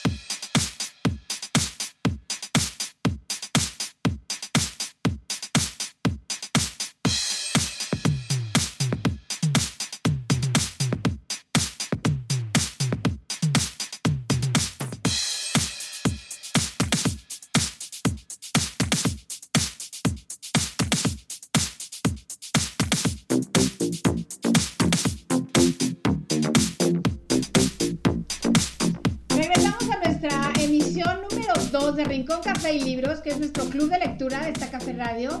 La verdad es que yo, yo le estoy pasando delicioso con mi cafecito, con María aquí en, el, en la llamada y comentando el libro de Insanias del Espíritu, escrito por ella. Y em, estamos conectados este, aquí en el, en el em, por medio de Spreaker, por la, plataforma desde la que estamos transmitiendo. Ya se conectó Angelina Sánchez también, dice, la saludo. Tenía trabajo y por eso me estoy conectando hace unos 15 minutos. Hola Angelita, ¿cómo estás? Encantadísima de que estés aquí. Yolanda. Bienvenida, Angelina. algo que me ha impresionado es la forma como el físico y otros curanderos interpretan la enfermedad y sobre todo la cura. Nunca hubiera imaginado lo que le recomiendan a Clara de baños de agua fría, amarrarla amarrar a la enferma y cosas así muy duras. Exacto, es justo lo que y estábamos realmente muchas veces eran cosas de ensayo y error, ¿no? O sea, que probaban algo, o sea, no había ninguna terapia, no había ninguna razón que justificara si sí o si no, era ensayo y error, ¿no? Exacto.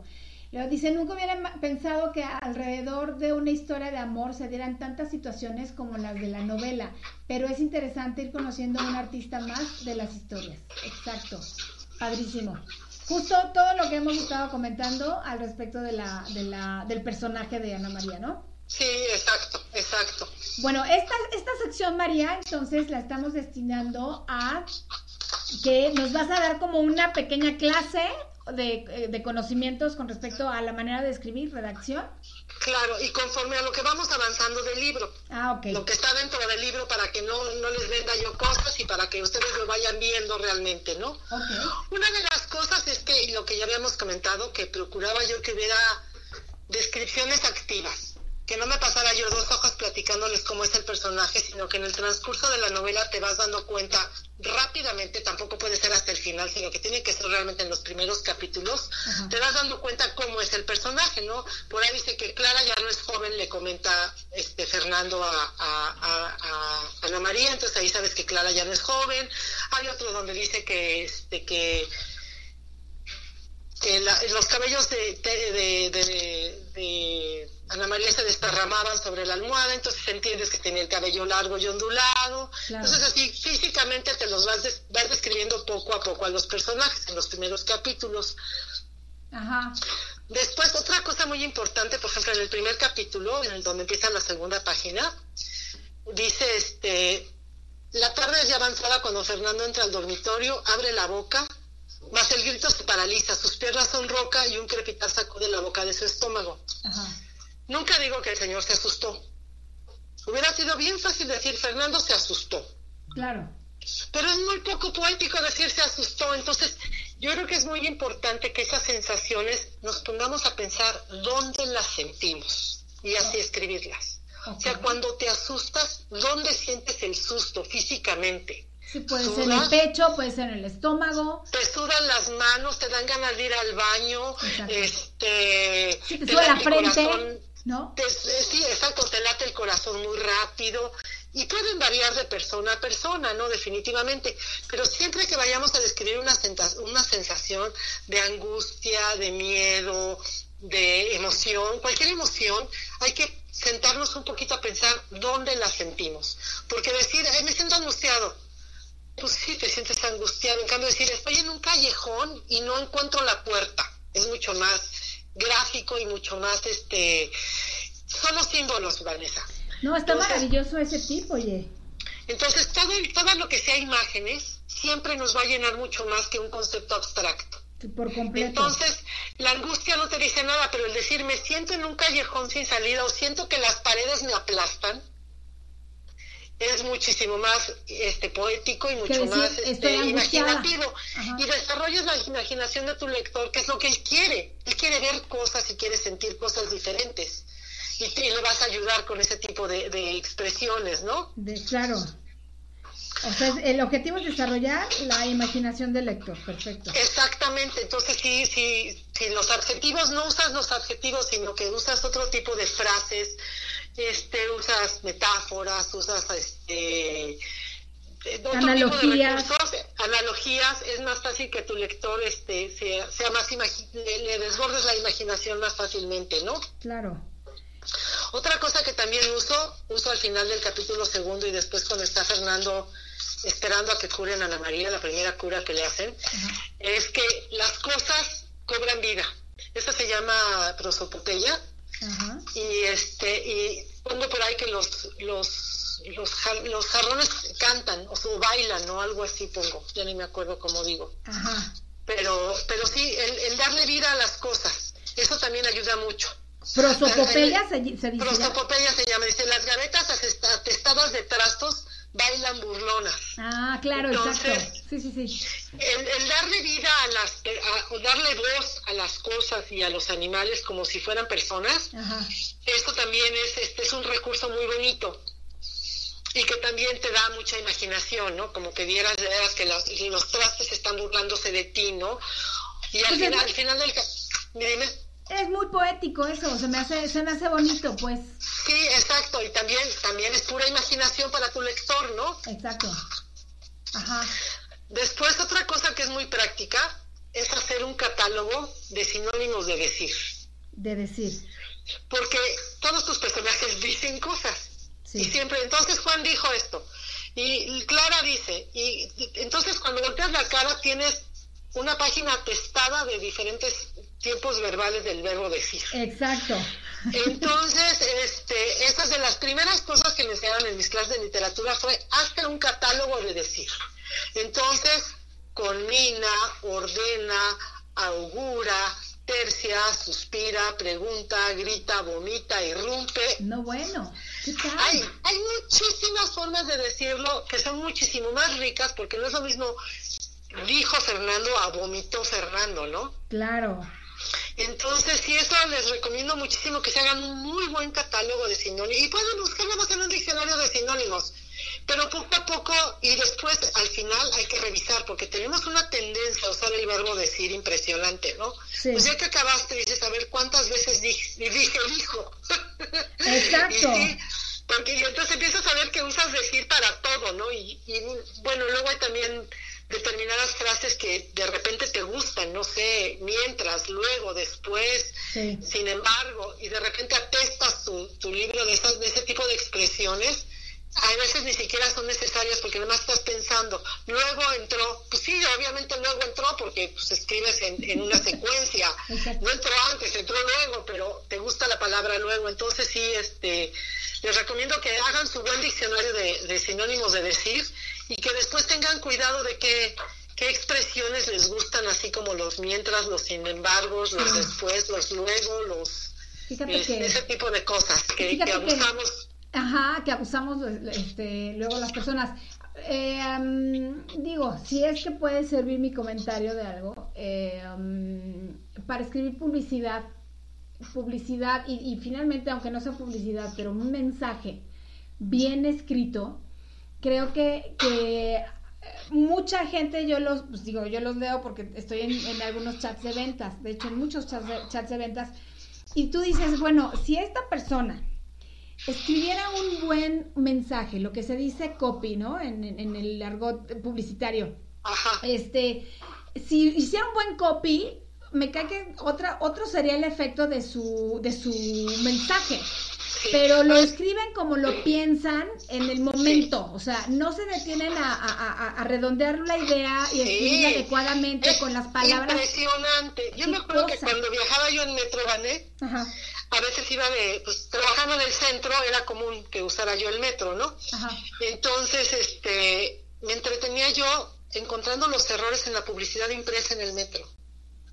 Porque era impresionante, a veces había un error en cada renglón. Sí, claro o acentos, puntuación, sintaxis, este, cosas que no venían al caso como los niños con los niños con, con los niños de chaval con zapatos, o sea, cosas así que dices, espérame tantito, la comita que pasó, ¿no? Entonces. Yo también me fijo mucho, soy muy sangrona para eso, también me fijo mucho en eso, cañón. Ahora, digo, tomando lo que decía Rosa María, el por Ruela, que, que su primer filtro era el, correo, ¿no? No, bueno. escribían para saber si publicaban una novela, el primer filtro es el correo. Entonces yo creo que es, es a veces, a veces se nos hace muy fácil mandar un mensaje y despreciamos los signos de puntuación, despreciamos los acentos. Eh, ya se nos olvidó que en español hay que abrir los signos de admiración y de y de interrogación. Y, interrogación. Exacto. Entonces, este, yo creo que vale la pena que nos tomemos un minuto más en cada mensaje, porque finalmente lo que estamos mandando en el mensaje es nuestra imagen. Y, bien lo has dicho y siempre lo repito y siempre lo digo y soy muy sangrona y seguiré siéndolo. ¿Por qué? Porque también los chavos, los jóvenes y los niños que están aprendiendo a escribir, su referencia inmediata somos nosotros, los, los adultos. Ajá. Entonces, ya no digas el que con KE o el este, es también TMB, o sea, eso se, me hacen boberías. La ortografía tal cual. Eso, el abrir los, los signos de interrogación, eh, en fin, me dicen aquí, este, Jackie dice, el iPad no te deja abrir los dos signos. Sí, ¿sabes qué, Jackie? Sí te lo deja abrir, solamente que tienes que cambiar tu teclado al español. Si, está, si está en inglés, obviamente no, porque en inglés no se, no, se abren. Y tienes, tienes una segunda opción de teclado, o sea, signos 1 y signos 2. En signos 2 está el signo de abrir. Ah, eso no lo sabía yo, para que veas. Dentro de, dentro de WhatsApp en el, tienes dos teclados de símbolos y uno en, el segundo está. Ah, y sí, te lleva más tiempo, sí te lleva más tiempo, pero... Pero, por eso se ha demeritado mucho el lenguaje español, lo estamos eh, queriendo hacerlo inglés y no es inglés. igual que igual que los niños y las niñas, pues no, se dice niños y si no la Constitución ya no tiene sentido. Y vamos a ver cómo cantamos el himno nacional con mexicanos y mexicanas al grito de guerra. Así es. No, o sea, no, no, son cosas que no, o sea, para los políticos también, dejémoselos a los políticos, ¿no? Así es. Que si quieren ser muy, muy inclusivos, va, ok, está bien, así hablan de mal, pues les damos chance, ¿no? Ya ni modo pero no, no promovamos ese tipo de cosas que están mal, porque así no es nuestro idioma y además, pues sí, vamos a, reescribir la constitución y a ver, trata de rezar una oración diciendo hijos e hijas de Dios, pues no. Sí, claro. Exacto. O sea, tú estás en favor. Absurdo, se vuelve absurdo nuestro lenguaje, ¿no? O sea, pero como tú estás en favor entonces de que se diga hijos de Dios y sea la generalidad. Claro, así, no es que no esté a favor o en contra, es que así está hecho el idioma español. Claro. O sea, así es el idioma español, entonces, pues hijos se refiere a hijos y a hijas, y siempre ha sido así el idioma español. No estás, o sea, ¿qué a poco? Porque el zoológico dice aquí están los elefantes, estás despreciando a las elefantas. Ah. Pues no, hijo, es un idioma de elefantes. O sea, yo tengo muchos gatos, pues sí, gatos y gatas. Pues no desprecio a las gatas, además son gatos y gatas, y ya. O sea es como género, no como. Exacto, es género, no es, ex, no es no estoy despreciando nada. Es como se hizo el idioma español para simplificarlo. Igual es el inglés, o sea, en el inglés ni siquiera existe. No existe. Estando woman en el ni siquiera existe el, el, el y el la. Ajá. Ajá. Pero sí, yo creo que de repente en ese deseo de ser inclusivos Estamos haciendo muchas estupideces, o sea, de que ya no puedes hablar de nada porque todo es discriminatorio, porque no sé, este tipo de cosas que ya nos estamos yendo al otro extremo, ¿no? Pero bueno. Hay que establecer el punto medio y sensato. Exacto, exacto. Y sobre todo, si, si van a escribir, por favor no pongan los dos géneros porque se ve horrible y porque no es no sé no existe eso en español el español no se habla así no exacto sí es, es decir el hombre eh, ha evolucionado. Es el hombre y la mujer ha evolucionado. El hombre se entiende que es el ser humano. Sí. ¿No? Sí, exacto. Sí, puedes usar la palabra ser humano, pero si dices el hombre es la, es la causa de todas las desgracias de la humanidad, no te estás refiriendo solo a los hombres, género masculino, ¿no? Exacto, sí. sí, claro, exacto. Entonces sí. Bueno, este, ¿qué, más, otro tip tienes? Nos quedamos en que hay que hacer el catálogo de sinónimos de las expresiones y del decir. Sí, igual también cuando, cuando tengan que hacer alguna investigación sobre plantas, por ejemplo, también hagan un catálogo porque luego les puede servir. No sé si tienen que, tienen que describir varias flores y van a buscar flores y ven los nombres y dónde crecen, por decir algo. O sea, las flores nativas del, del centro de las, del país, ¿no? Entonces se encuentran ahí que son bugambilias y son lo que tú quieras, dalias y margaritas. y Entonces hagan catálogos porque después pues, sirven. Y además, cuando escribes un catálogo se te quedan más grabados los nombres, ¿no? Entonces hay que tener catálogos de flores, de árboles, de aves, de muebles, de ropas, de diferentes cosas que después te van a volver a servir para que no trabajes doble, ¿no? Entonces, si ya hiciste una investigación sobre los animales que había en, en el México prehispánico, y los escribiste en un libro, después si los vuelves a usar, tienes que volver a ver el libro, tienes que volver a hacer investigación.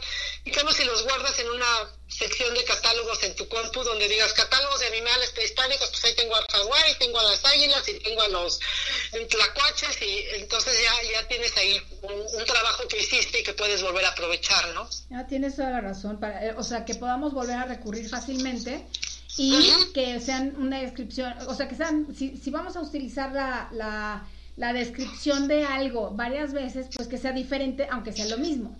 Exactamente, exactamente. Ah, También, por ejemplo, tendremos mucho a poner, eh, y, este, estaban en el atardecer. No hay tantas formas tan bonitas de decir atardecer. Sí. Y tantas formas tan bonitas de decir amanecer, que también a veces, cuando uno lee que algo en algún autor hay una forma bonita de decir amanecer o atardecer, fusílatela, no pasa nada, cámbiale tres palabras, nadie te va, nadie te va a demandar por fusilarte dos renglones y en lugar de que digas anocheció, digas la noche tendió su manto, ¿no? Que ya ni sé qué, de dónde la leí, pero se me quedó grabada, ¿no? Ah, qué bonito. Entonces, como este tipo de cosas para no ser tan, procurar desarrollar la imaginación de tu, de tu lector, o, sea, no es solamente que suene bonito, no es solamente que sea poético, sino que esa poesía es la que hace que tu, tu, lector se imagine más, que su imaginación vuele, que viaje. Que, viaje, que cree conexiones neuronales diferentes, porque ese, ese tipo de analogías le están conectando con un mundo diferente de imaginación, de símbolos, de signos, que es lo que somos los seres humanos finalmente, ¿no? Exacto. Ah, mira, ese, ese también está bueno, claro, como no. Ok. Ok, Pues eso, por ahora creo que creo que sería lo que lo que lo que saqué en claro de estos primeros capítulos de de, tu libro. De mi libro y lo que también lo que les comentaba la vez pasada, ¿no? Que tener muy claros muy claro quiénes son tus personajes, ¿no? Y tener muy muy definidos qué características tienen tus personajes para que nunca los traiciones. Ay, eh, mira qué bonito que nunca los traiciones, sí, claro. Bueno, lo voy a resumir los tips para escribir en, este, en esta primera parte que leímos de Insanias del Espíritu es que haya descripciones activas. En caso de que queramos escribir algún libro, algo que, se, que tengamos en mente y que queramos que, se nos, que, nos, que nos salga mucho más bonito, más nutrido y más, este, pues más genuino. ¿Estás de acuerdo? Sí, y más atractivo para Más atractivo. Bueno, uno es las descripciones activas de los personajes. Ajá. Dos, pensar en dónde sentimos cierta emoción y describirlo así. El objetivo es desarrollar la imaginación del lector, usar metáforas, analogías y demás figuras literarias, ¿no? Ajá. Las cosas cobran vida y se llama prosopopeya. Esta se me hace muy interesante, ¿eh? eh y que significa darle vida a las cosas y animarlas. ¿No? Exactamente. Ah, no, que y animales. Ajá. que hablen, que se burlen, que... Sí, sí, sí, son, están como observadoras. Ajá. Hacer un catálogo de sinónimos, de, ya sea del verbo decir o de lo que mm, recurrimos muchísimo en la escritura, que pueden ser las, las, este, mm, esto de mientras, desde luego, sin embargo, distintas expresiones repetitivas, ¿no? Ajá, ajá. Y sí, para que, para que al final, ya que a lo mejor en un momento pones decir 100 veces. Pero cuando revisas tu libro, Tienes que checar esas, esos decires, esos decires que, que dijiste mucho. Exacto. Ah, es importantísimo hacerse de un diccionario de sinónimos. Sí, es no, y te digo, hay mil en, en, en internet. Ni siquiera tienes que hacerte de él. Hay muchísimos muy buenos. Ay, mira, qué buena referencia, maravilloso. También hacer, si vamos a, a, utilizar en nuestro en nuestra obra flores, animales o alguna otra cosa que, em, que, sea eh, repetitiva, hacer un catálogo de esto, de lo que vamos a utilizar a lo largo de la obra y este, utilizar sus distintas descripciones para que no sea repetitivo. Exacto, exacto, sí, como amaneció o anocheció. Ajá. Exactamente. Este, y bueno, realmente es, utilizar las, las este, figuras literarias apropiadamente, ¿no?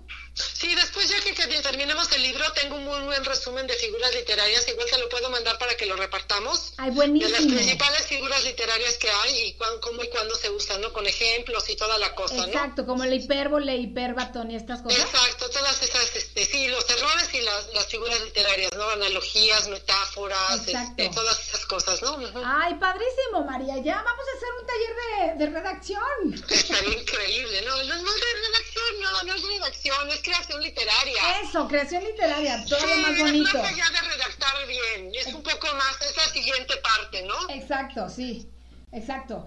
Este, dice Yolanda, bueno, Angelina, hola, es un gusto, perfecto.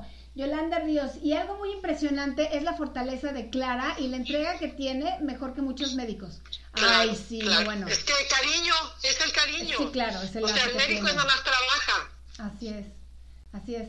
Sergio Cadena, aquí de regreso, ¿de qué me perdí? Uy, Sergio, de la clase de, redacción, bueno, no de redacción, de creación literaria, de los tips para escribir. Este, los voy a postear eh, en, el, en la lista de difusión y, se los paso para que la tengan en mente. Está buenísima. Yolanda, de algunas cosas, pero justo ahorita Van está haciendo un resumen. Ah, ok. Ok. okay eso que le estoy diciendo a Sergio, claro. Mira, Jackie dice, yo me anoto para el taller para el taller de ah, creación pues. literaria. Ay, ¿verdad que sí, anotadísima, te, pues, te, tomo la palabra. Vamos a aterrizarlo, María, para, para, que, para que todavía sea más padre todo esto, ¿no? Ajá. Me parece sí, claro que sí. Pues ya se nos fue el tiempo, ¿cómo ves? Se nos fue el tiempo volando. ¿Qué tal? No, bueno. Ya nada más, el último comentario de Sergio que dice, ¿dónde dijiste que se podía encontrar? Ahí dónde está. Ah, no, ya lo, ya lo borró. Bueno, que ah, después se lo mandamos, ya lo borró. Ok. Ah, ¿En dónde dijiste que se podían encontrar esas recomendaciones para escribir? Te conté que había escrito mi libro y por desidia no he terminado un par de detallitos y por eso no lo he publicado. ¡Ay, fíjate!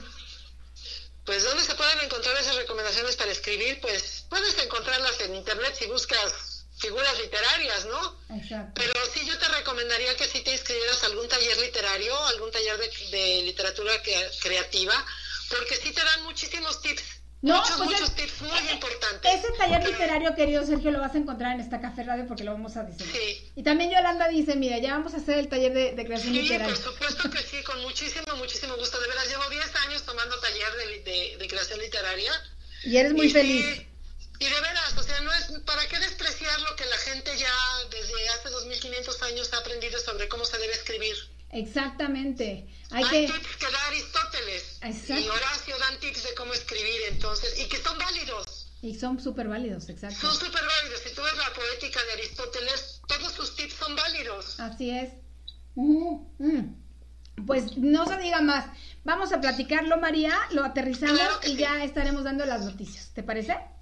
Perfecto, me parece estupendo. Claro que sí, con muchísimo gusto además, porque creo que siempre que uno enseña, aprende. Más, que los que, más que los educandos aprende el maestro. Exacto, por completo.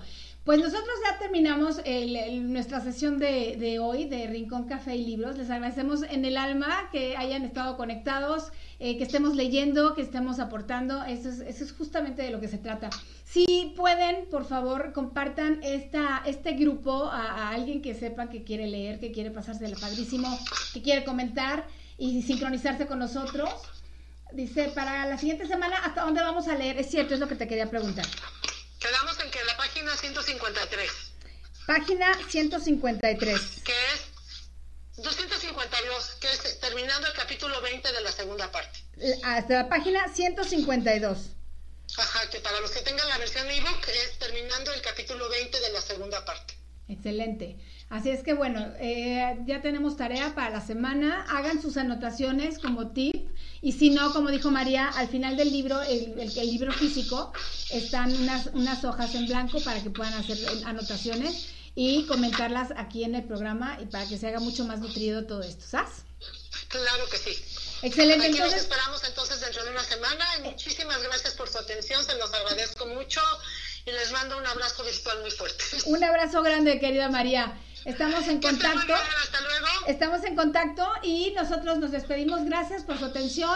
No se pierdan el programa del sábado. Eh, está café, va a estar buenísimo. Se trata de marketing digital para no mercadólogos. Así es que Eh, créanme que va a estar muy, muy bueno, muy recomendable. Nos va a acompañar Luis Loaiza, él es, eh, un experto en marketing digital, así es que eh, nos va a dar tips muy buenos para, pues sí, para los que no somos mercadólogos, pero necesitamos del marketing, ¿no? Claro, todos necesitamos vender algo.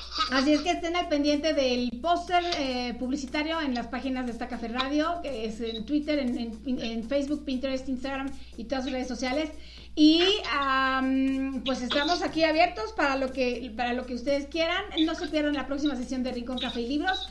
Inviten a la gente a, unirse y pues a quien le haga falta el libro, ya saben, se pueden comunicar conmigo para conectarlos con María Bolio. Gracias, salimos del aire. Hasta luego, son 12.34. Adiós. Bye María.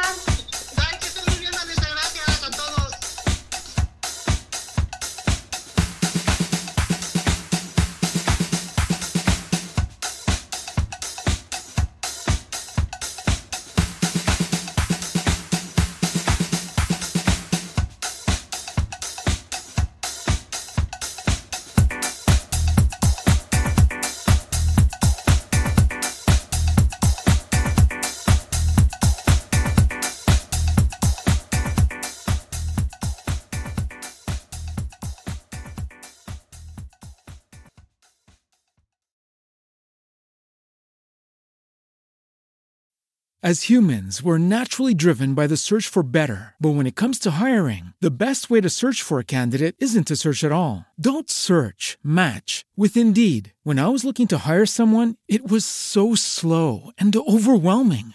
I wish I had used Indeed. If you need to hire, you need Indeed. Indeed is your matching and hiring platform with over 350 million global monthly visitors, according to Indeed data, and a matching engine that helps you find quality candidates fast. Ditch the busy work. Use Indeed for scheduling, screening, and messaging so you can connect with candidates faster. And Indeed doesn't just help you hire faster. 93% of employers agree Indeed delivers the highest quality matches compared to other job sites, according to a recent Indeed survey. And listeners of this show will get a $75 sponsored job credit to get your jobs more visibility at Indeed.com slash podcast. That's Indeed.com slash podcast. Terms and conditions apply.